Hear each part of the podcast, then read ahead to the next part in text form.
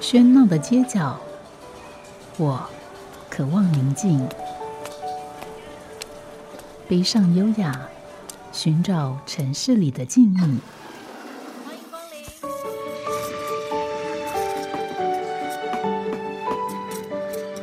临。一杯拿铁问候，我们在书里相遇。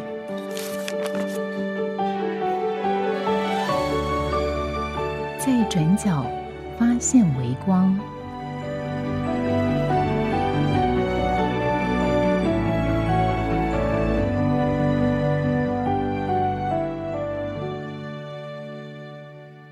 欢迎光临 Fleet Street 舰队街书店。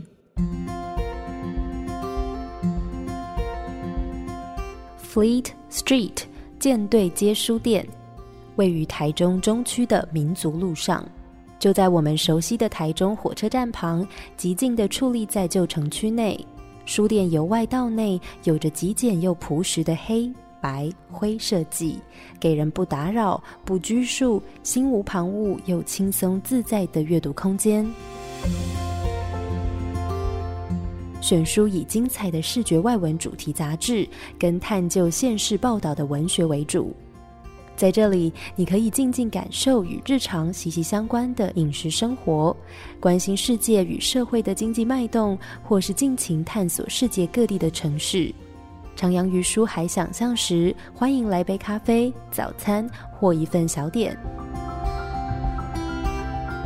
今天就让我们跟着 Fleet Street。舰队街书店，一同走入这样的简单与幸福。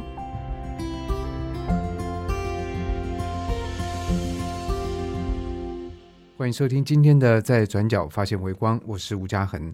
在这个节目，我们每一集会邀访呃一家独立书店，而每一家独立书店会在我们节目里面介绍两次，所以我们有相当充足的时间来了解一家书店。而在今天节目里面，我们邀访到是在台中火车站不远的舰队街啊、呃、，Coffee and Book 或 Book and Coffee，这个到底哪个为先呢？我们等一下要问今天的来宾。今天来到节目里面的是两位，在我来看是年轻可爱的 的小姐，一位是佩，那么一位则是玉文。那是不是先跟先请两位跟听众朋友打个招呼？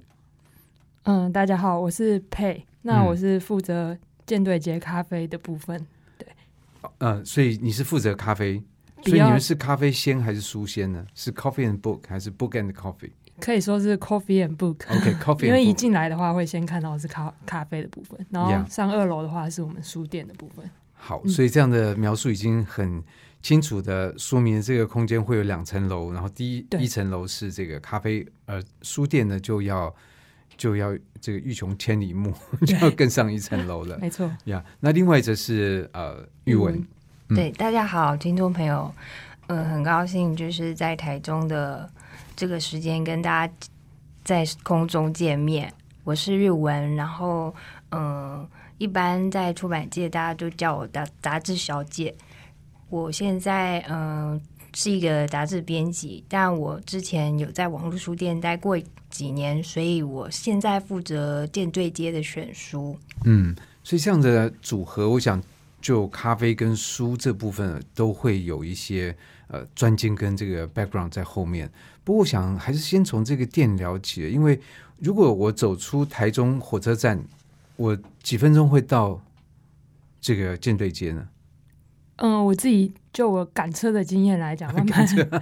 如果用步调比较快，赶车的话，十分钟内就到了。但是如果慢慢走的话，嗯、大概十五分钟以内可以到。嗯，不过台中的中区是一个适合慢走跟闲步的空间啊。虽然我们必须把那个车子给移掉，就会觉得这个空间比较舒缓。不过这几年，我想大家都会注意到，第一个是说，呃，慢慢的台中中区的没落，这个一个区块没落，其实也是在城市的发展里面。呃，常常见到的现象。不过，另外一个现象就是这几年中区，可能很多人也都注意到，很多人事实上也都在讲，甚至很多人也都到那个地方说：“哎，中区不一样，开始又呃，这个怎样说复兴了。”所以，以你的感觉，你怎么来看这件事呢？就是呃，我来到中区的时候，因为我其实是北区的人，那我到中区的时候，就会遇到很多的客人啊，或是一些。呃住在当地的人就会跟我说，哦，那这以前是万头转动的，就是嗯都电子街那边很多人很多人。那我就我所看到的是很难想象，因为其实到六点以后晚上旁边就没有人了。现在吗？嗯嗯，现在也有点，所以现在人潮还是集中在白天。对，但是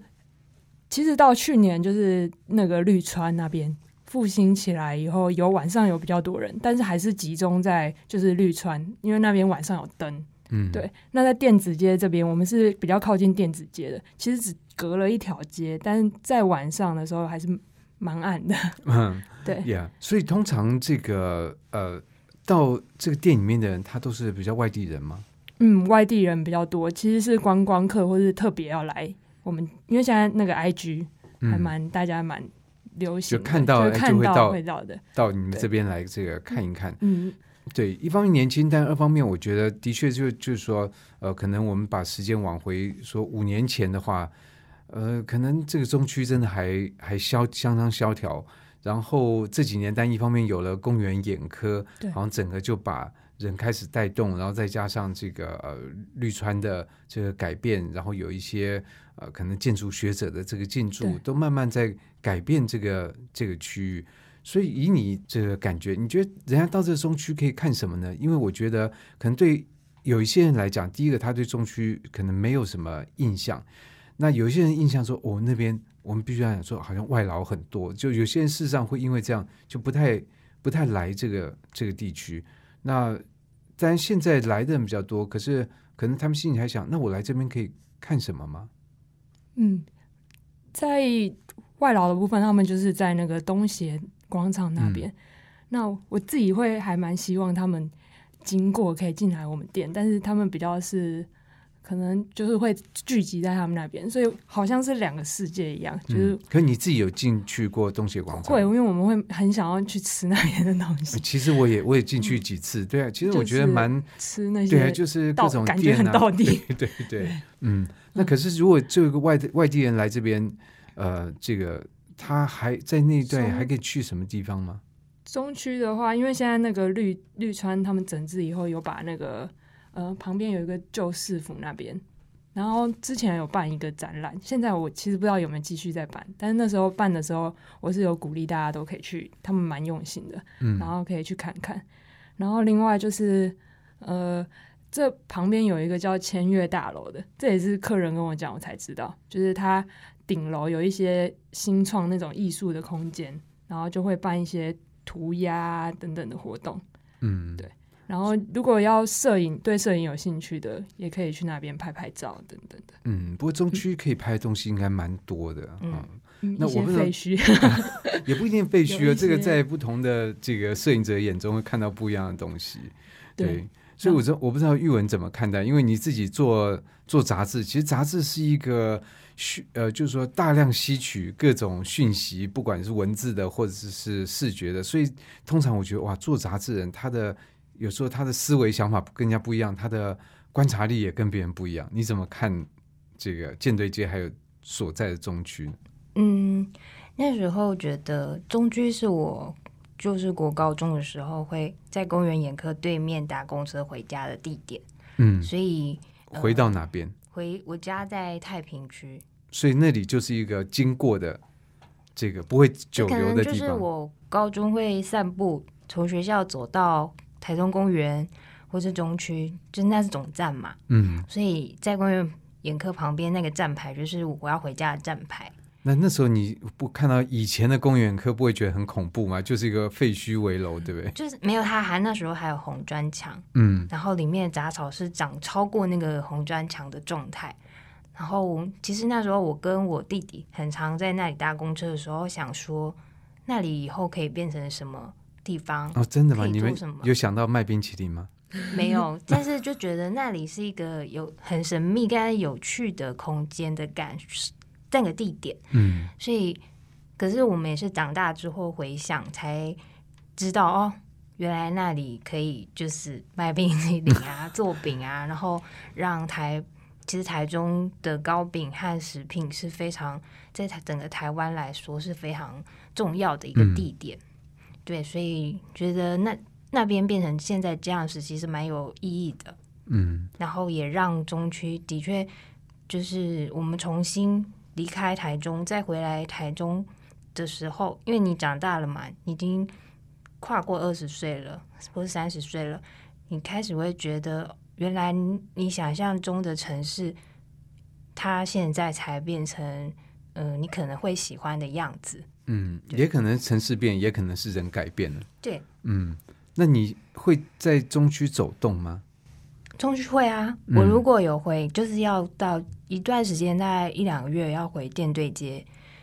就是管理书、和退书，还有观察客人。然后其实我这几年还蛮常住在中区附近的。嗯，我我不没有回家睡觉，我是就是在附近租一个，或者是找我会在我会找找看附近有什么旅客会住什么地方。然后去看一看。对，嗯、因为我们都是喜欢，我跟佩都是喜欢舰队街的风格哈，因为那就是我们想要营经营的样子，所以我们也会用自己的观点先去观察，如果是我这样的客人，我喜欢舰队街，我会想要住哪里？那附近有没有我喜欢的住宿？我喜欢吃的东西，或是我可以散步或者发现新东西的地方？嗯，对，所以我大概有住了至少两三个不同的旅馆。嗯，所以这意思说，因为我会问这些问题，就我想很多人到那地方就会想要问，哎，你们比较对这比较熟，哪里好吃啊，哪里好玩啊，或者是哪里住会比较，比如说比较经济啊，或者是呃感觉比较好啊，这些等等等等，嗯所以才会问一个我们这种观光客式的问题，就嗯哎，来到这里除了舰队街之外，他还看可以看到什么？以你自己的探索呢？我会想要住在中区，大概是两天一夜，然后我会试着自己是完全对这里是陌生的，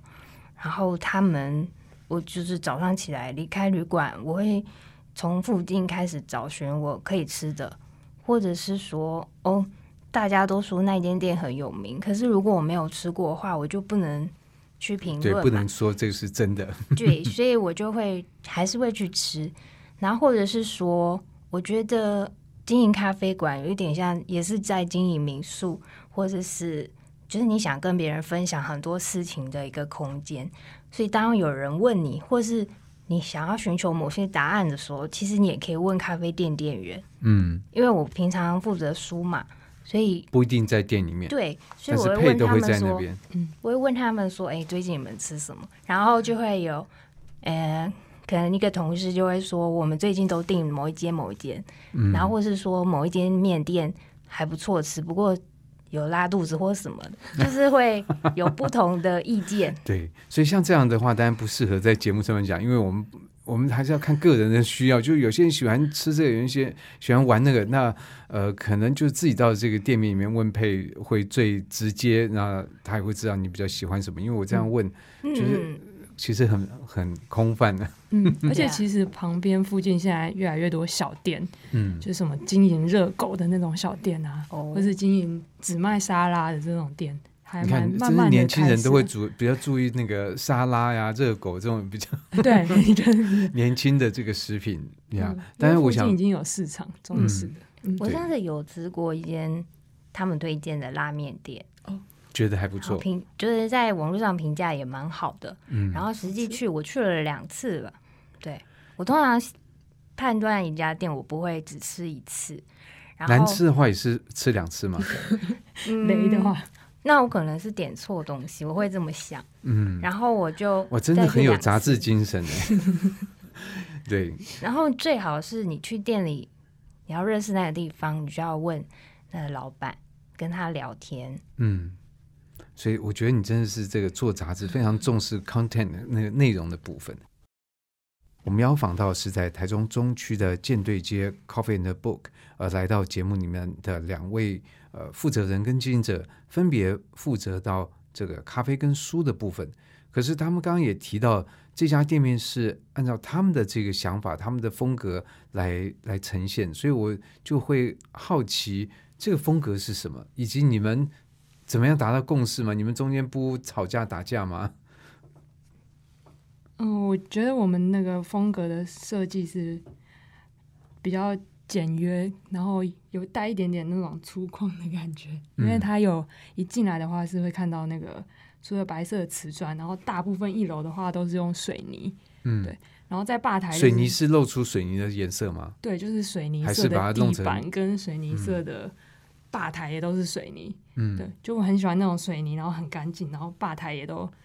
这样大家一目了然的样子，嗯。就一所以这样会比较容易照顾吗？嗯，水泥超好照顾的，很多 很多就是咖啡同业，然后一看到我们那那个吧台，就是哇，以后也要用一个这样干净的那种水泥。可是刚当初怎么会想到用水泥？因为有些人可能会觉得，哎呀，感感觉好像木头比较比较呃合咖啡的这种感觉，会不会？嗯，但是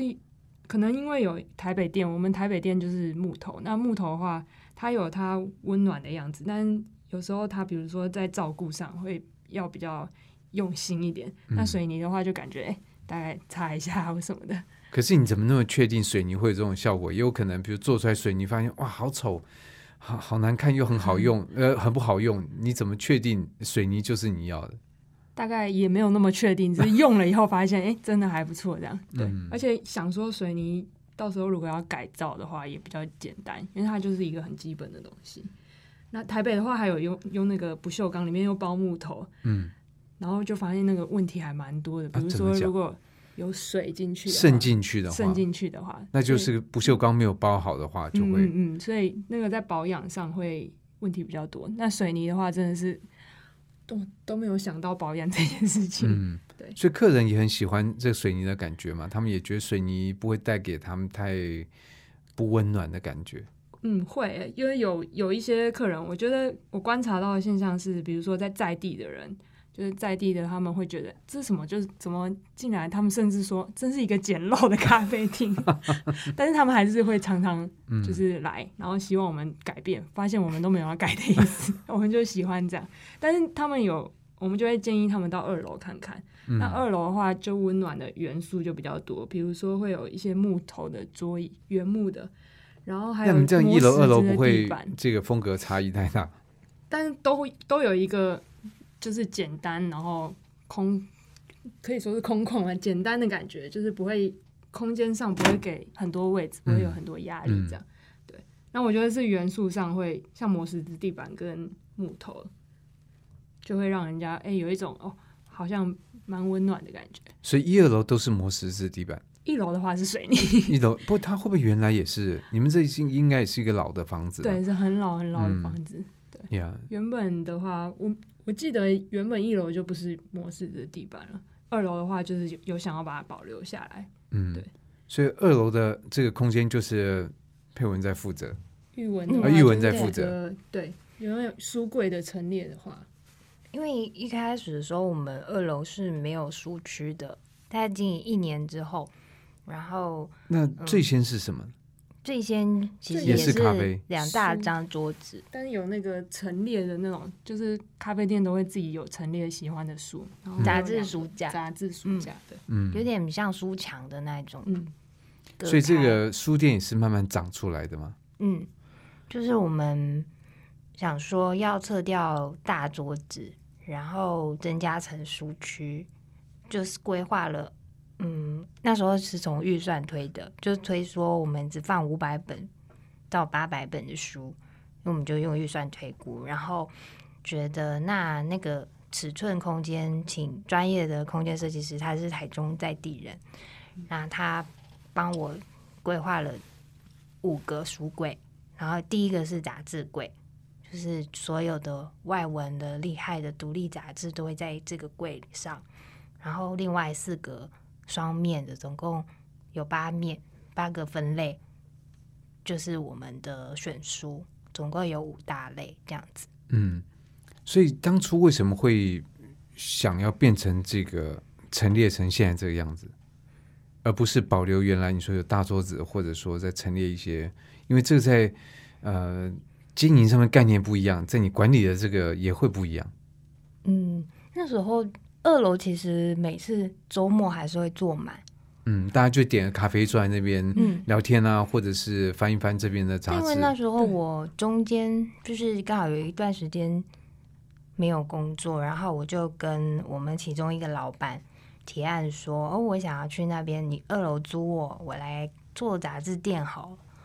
嗯，因为台中呃台北其实已经有我的朋友经营的很有名的杂志图书馆，嗯，然后你说是 Boven，对，然后也有彭丁，就是我们台北很多呃喜欢外文杂志的朋友们，大家都会知道的店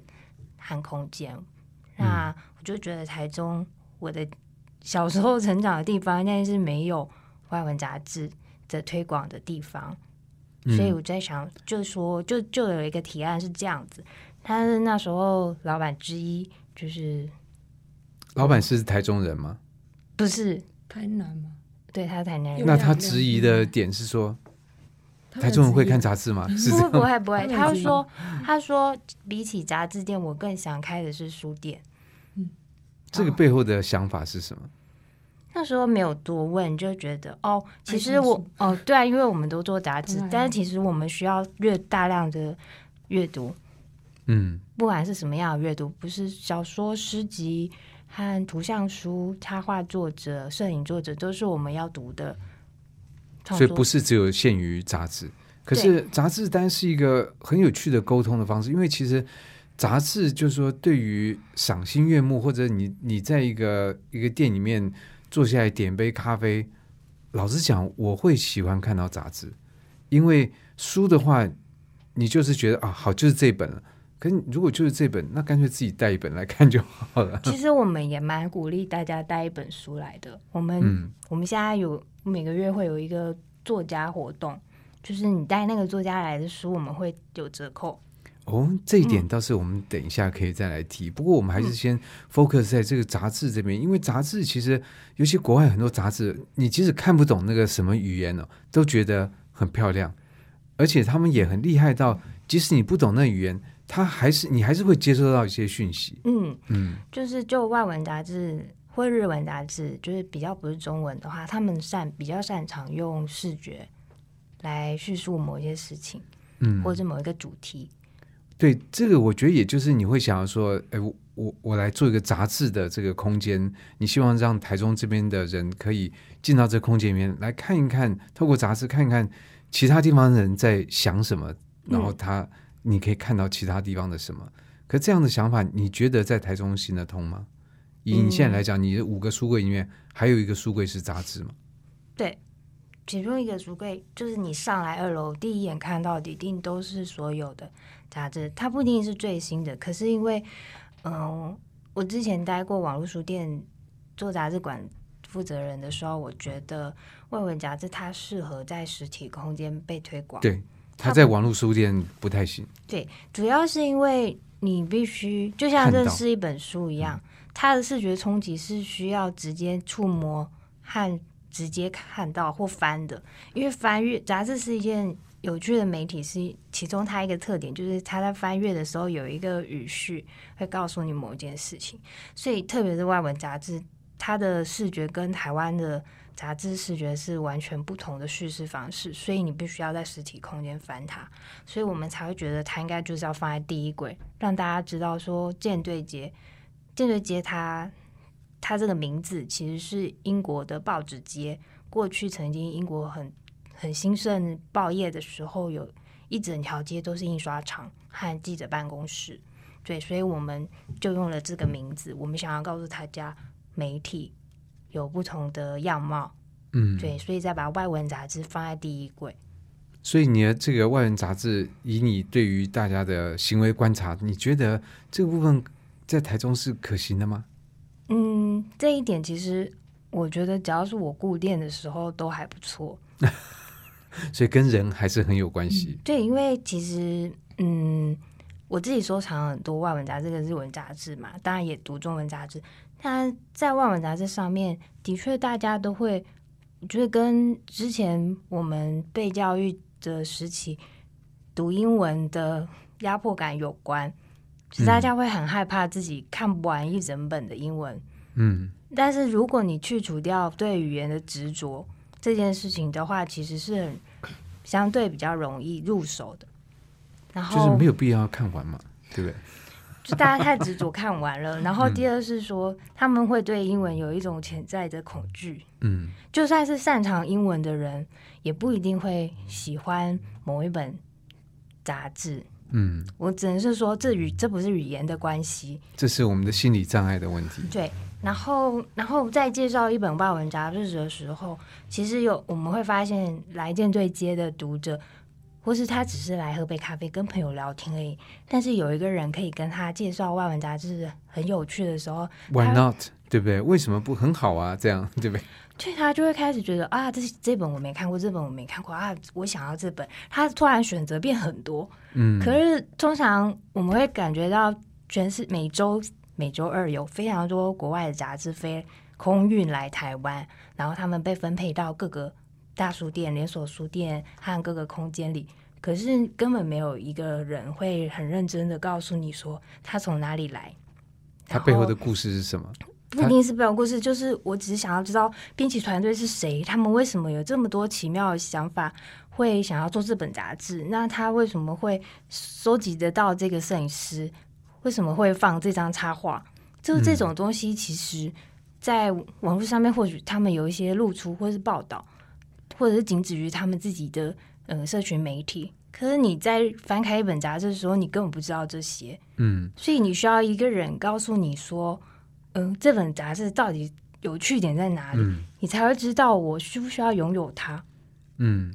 但拥有这件事情就很妙，就是跟书也是有关的。嗯，所以这真是一个，就是说，其实在这个背后还需要，就是它得在一个空间发生嘛。就是说，我们刚刚其实提到你在在网络上面上面看到这个杂志，真的，因为杂志很多的讯息其实透过纸来传递，它用什么样的纸，你它其实就跟他的性格是有关系的。你如果是一个很朴素的，你就不会再看到比如说铜板纸的这运用，所以这些东西都要实际的这这个去触摸。那当然，我觉得听众朋友如果对这个部分有兴趣，呃，我自己是会去了解一下，到底这个玉文什么时候才会到，哪一天会到店面呢？我要再挑他到那天，然后去看一看那这个里面的杂志，然后听他来聊一聊舰队街的杂志。好，我们先休息一会。好家庭联播网，中部地区古典音乐台 FM 九七点七，北部地区 Bravo FM 九一点三。今天我们邀访到是在台中中区的舰队街 Coffee and Book。那其实不仅是 Coffee and Book，还包括 Magazine 这个杂志，其实也是一个很重要的呃这个呃类别。那我觉得这也跟经营者有关，因为玉文他其实提到他有一个呃这个称号是杂志小姐，表示你真的在杂志很厉害哦，才会被冠上就杂志小姐这样的一个一个名称，或者别人认同这样的一个名称。那刚才其实我们也也提到了杂杂志，这的确是一个非常有趣、非常广广泛的世界，而且可能在这里面你会发现到，真的杂志各种各样的主题可能都可以变成杂志，或者变成杂志的内容。而一个主题用什么方式来呈现，也会有很多不同的一种呃面貌。那在之前，其实这个节目里面，我们已经访问过台北的 Boven，他也是专门在做这个啊、呃杂志的陈列跟阅读这样的一个图书馆的形态。那但是既然谈到杂志，而且这个玉文也这么专精这一块，所以对你来讲，杂志的魅力到底是在哪里呢？我我又贪心觉得好像可以讲广一点，可是嗯，那不要讲太长，我我们的嗯重点还是在书店上面。嗯了解，就是杂志对我来说，它最直接的魅力就是它会透过视觉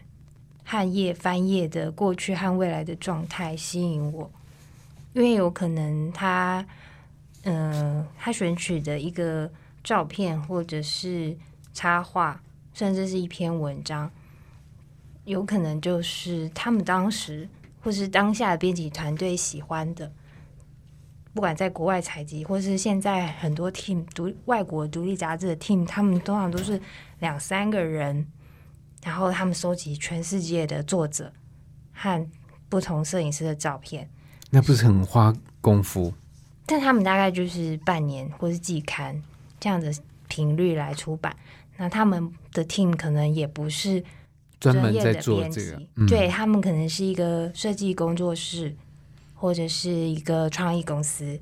或者是一个品牌。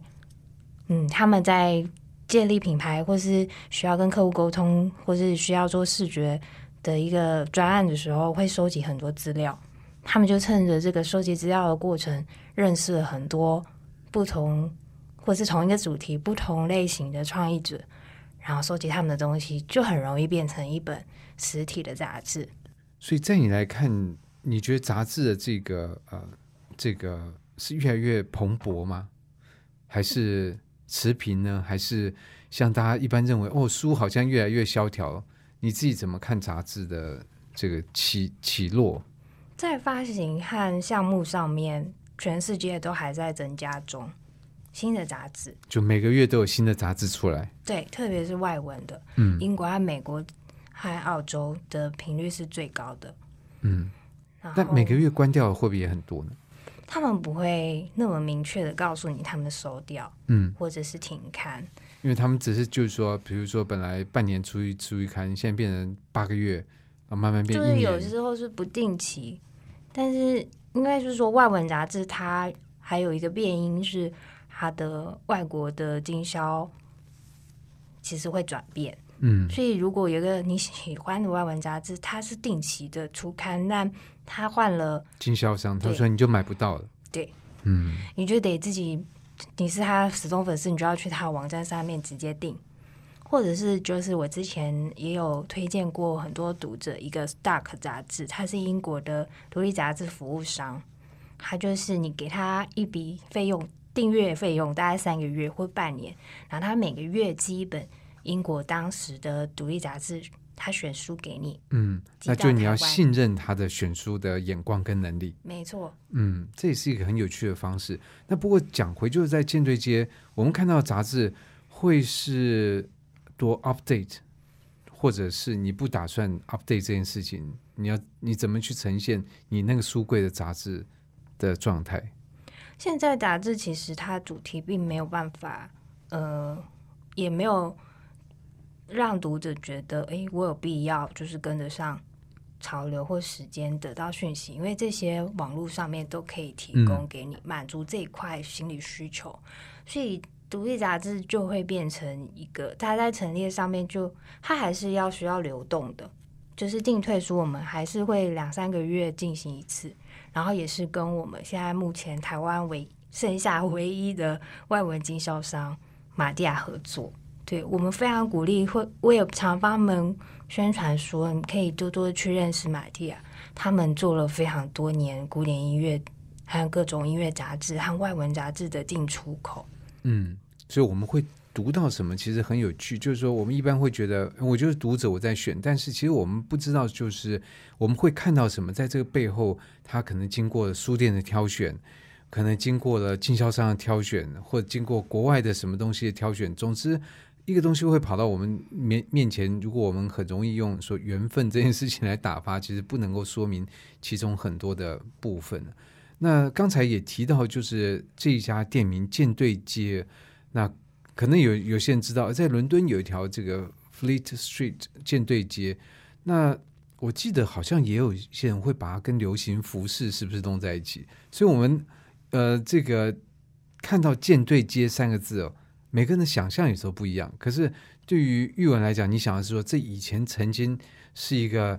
有很多印刷厂、有很多媒体的这这个、这个这个街，所以你们会试图在你们的店里面的空间向客人表达这传递这个讯息吗？其实大家认识舰队节，第一个会从门口看到我们的视觉，我们的 logo 是一只狐狸。舰队街为什么是狐狸？嗯，我们设定舰队街的拥有者是一个狐狸先生。嗯那狐狸它就是我们所认知的动画里面那个狐狸先生。狐狸先生他会，他我们有两只，一只在一楼的是喝咖啡的狐狸，然后二楼的是看书的书狐狐狸。嗯嗯，哎，很有趣诶。那可是狐狸为什么选择狐狸呢？嗯，那时候纯粹真的就只是因为狐狸先生这个形象，让我们觉得他是一个记者。嗯，呃，其实好像狐狸，我也不知道。我们想到狐，至少对我来讲，我没有把狐狸跟记者特别连在一起。是有什么特别的原因选择了用狐狸来代表记者吗？或者说，我们看到这个在电影电影里面这只狐狸，我们可以辨认出它的身份、它的职业吗？其实没办法，但是就觉得他，我们就请了那时候很喜欢的一个日本的插画家米亚吉桑，他很有趣，然就后画了一只，嗯，他就帮我们画了一只狐狸，两只，最后还有一只全身的，三只，三只狐狸都会出现在店面里面。嗯，嗯，对，所以这个，那如果我今天到店面里面，就是我就点一杯咖啡，我会感受到这家店面，就是说为什么去选择舰队街这个名称的一个苦心吗？选书柜也有，选书柜也有尝试的在诉说这些路线，嗯。然后我们的墙上有贴满很多我们喜欢的报纸嗯。类型的刊物，对。所以他就会感受到这种媒体的气氛。或许。或许这样，对，但会问这样的原因，是因为就是说，现在其实谈到谈到媒体哦，我觉得大家的这个感受当然很不一样，但是可能会常常觉得，哎，媒体哦，那那跟以往的那个，不管是风光啊，它的它的水准啊，这些等等，好像都是呈现一个一个下滑的这个局面。所以，当你特别提到了用舰队街来作为这个店名的时候，这个意这个选择，我觉得代表是好像像一个媒体的这个黄金的时时代在做一个致敬，或者是呼应，或者是向往，或者是想要效法。我不知道这中间的想法是什么。我觉得嘉恒刚刚说的那几点都会是是我们想要传达的事情。嗯就不管他曾经很辉煌的报业，他即将会可能有一天会消失，但他也有同时存在着很多独立的小刊物，和全世界有很多新的杂志和报纸还在创刊。嗯对，所以这是，只应该说，我们并不会觉得很失望，可是我们也必须让舰队街这个名字存在，以让别人常常回想起，或者是知道我们可以重新再创造自己嗯想要拥有的是什么样的媒体。呀所以我觉得这个这个店名就是说，它好像承载了一个比这个店的我们进去看到的呃咖啡可以喝到的咖啡，看到的书，好像还这个承载更多的意涵在里面。那当然，这样的意涵可能呃，当听众朋友走到这店里面，未必会马上感觉到，因为你可能觉得啊，我好想走累了，我想喝坐下来喝杯咖啡。那不一定会去注意到，但是我们在节目反而比较，因为没有咖啡嘛，咖啡可以 听众朋友可以自己泡这样，然后我们就会比较专注在这家店的相关的种种。那么呃，其实刚才提到就是在地有些人进来看到这一楼的柜台哦是水泥的，他希望说，哎，你们可不可以改成木头？但是刚才呃，这个佩也提到，呃，即使没有改木头，他还是回来。那我在想。那是不是因为咖啡还不错？嗯，咖啡是我们蛮有自信的一部分。对，自信从哪里来？因为咖啡，你知道，咖啡台湾人喝很多咖啡，嗯，但台湾的咖啡店也很多，对，所以其实要生存其实不容易，会不会？我不知道，我我不是开发咖啡店，你可能更知道这个生存有多多容易或多困难。生存上蛮困难，但是我后来发现跟书店一比。咖啡还算还可以经营的下去，书店真的比较辛苦一点。对，嗯、那我觉得在身为台湾人是非常幸福的，因为台湾做咖啡这个产业，其实在全全全世界来讲是很厉害的。啊、真的吗？可是台湾既不是咖啡的产区，嗯、也没有说很悠久的咖啡的文化，不是像那种什么花神什么，你随便提提就是几十年的这种老咖啡馆。对，所以咖啡那台湾的咖啡为什么那么厉害？可能在咖啡或是烘焙上，可能因为台湾人的个性吧，就是有一种勤劳，还有对那种知识的追求，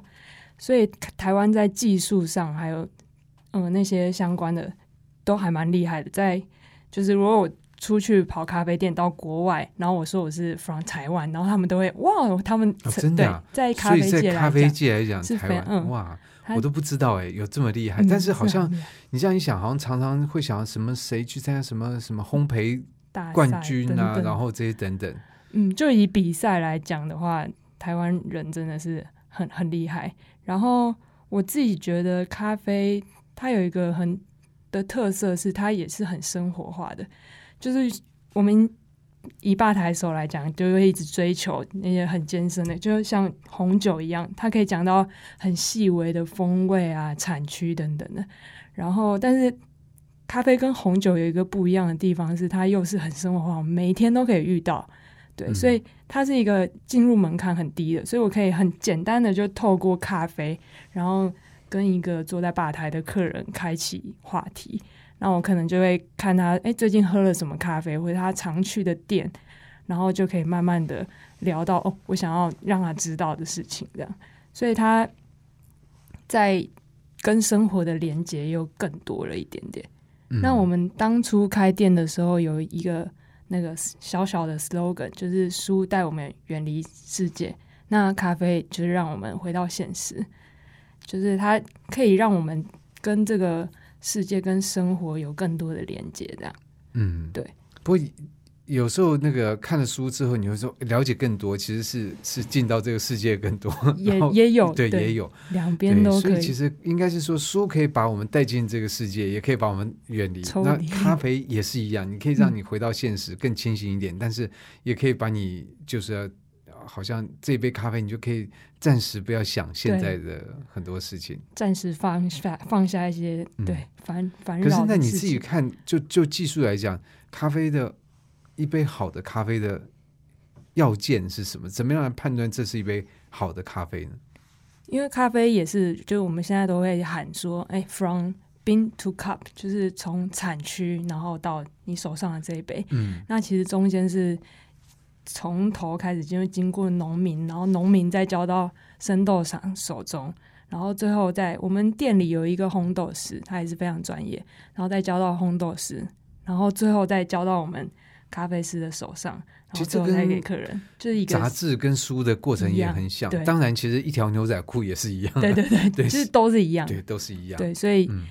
整条线的话，我们要说一杯好咖啡的话，就是会从产区，我们都会开始。可是我们我们只知道最后的很多消费者就就是看到最后的那个，顶多看到豆子的模样。嗯嗯嗯。然后其实最后我都会跟客人讲说，你就相信我们，因为我们都会。就前面，如果你还要顾到，对消费者来讲就太累了。其实你到消费者手上，我就觉得你就在意，哎，你这一杯喝的当下是不是好喝的，是不是你喜欢的，是不是你习惯的味道？可是你做就一个做咖啡人来讲，你也没有看到这个咖啡豆长在比如说什么伊索比亚的什么地方，你对这个之前的过程你也不没有接触到，那你怎么可以能够判断说，哎，在你手上这个豆子是一个好的豆子呢？哦，因为我们嗯、其实烘豆师他在挑选生豆的时候，也都会他们是跟那个当当地的产区去订购的，然后我们都会问一些，就是很好奇，就会问一些当地产区的问题，这样。然后现在大家也慢慢慢慢开始有在意这件事情，所以像产区他们有一些生豆商甚至会飞到那边去做辅导的，对。那我们在挑选的时候你，说台湾的生豆商会飞到，哇，真的很勤劳哎。没有，现在就是越来越就是竞争竞争，对，嗯，然后杯测啊等等的，大家都会开始关注到，就真的会很像红酒那样，就会哎哪一年或是哪一个产区，然后甚至产区跟产区就是很隔很近的产区又有哎不同的处理法等等的，茶叶也是一样讲什么三头气啊这些东西 里面嗯讲究也非常多。讲究的还蛮多地方嗯。。所以生活里面其实很多事物，呃，是很美好的，它的背后也都有很多层面值得我们追求。而这个追求过程，如果涉及到体会或者涉及到一些知识的这个呃吸收的话，当然就会牵涉到书跟杂志了。在今天节目里面，我们邀访到是。台中的舰队街 Coffee and Book，很高兴邀访到两位呃玉文跟佩来到节目里面。不过我们下个礼拜还会继续请他们，因为关于书、关于杂志、关于咖啡，感觉好像在这起个头而已。那很谢谢两位，谢谢嘉恒，谢谢嘉恒。